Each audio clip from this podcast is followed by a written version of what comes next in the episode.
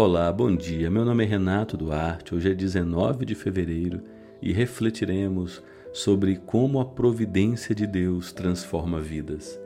E o texto para nossa reflexão está em Ruth, capítulo 4, versículo 14, que diz: Então as mulheres da cidade disseram a Noemi: Louvado seja o Senhor, que hoje proveu um resgatador para a sua família, que este menino seja famoso em Israel.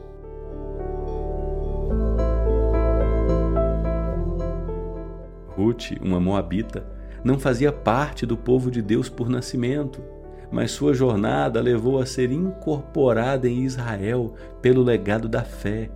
Depois da perda do marido, Ruth tomou uma decisão ousada ao se unir à sua sogra Noemi e ao Deus de Israel. Essa escolha mudaria o curso de sua vida para sempre. A história de Ruth nos ensina que Deus age nos detalhes ao colher grãos num campo que pertencia a Boaz, um parente próximo de Noemi, Ruth atraiu a atenção de Boaz. Movido pela bondade, Boaz se tornou seu protetor, fornecendo alimento e cuidado. Essa bondade se transformou em amor, resultando num casamento abençoado. O nascimento do filho deles foi um testemunho tangível do favor de Deus sobre Ruth e Noemi. A celebração das mulheres da cidade reconheceu a ação de Deus. Elas enxergaram o que o Senhor havia feito por Noemi e Ruth. O resgatador não era apenas um provedor, mas uma representação viva da salvação realizada por Deus. Esse menino, o filho de Boaz e Ruth, se tornou parte da linhagem de Jesus, o Salvador do mundo.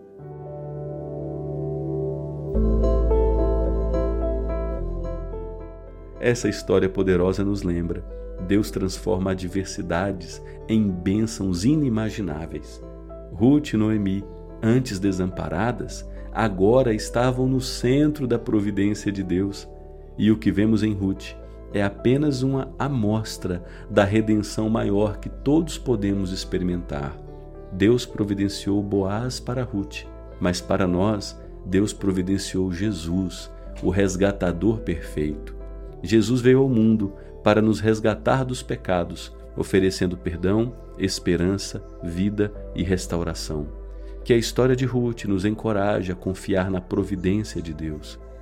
Assim como Deus mudou a sorte de Ruth e Noemi, ele também mudou a nossa, enviando Jesus como nosso Salvador e resgatador. Em meio às tempestades e incertezas da vida, podemos confiar no amor e no cuidado de Deus. Tenha um dia abençoado e até amanhã, se Deus assim o permitir.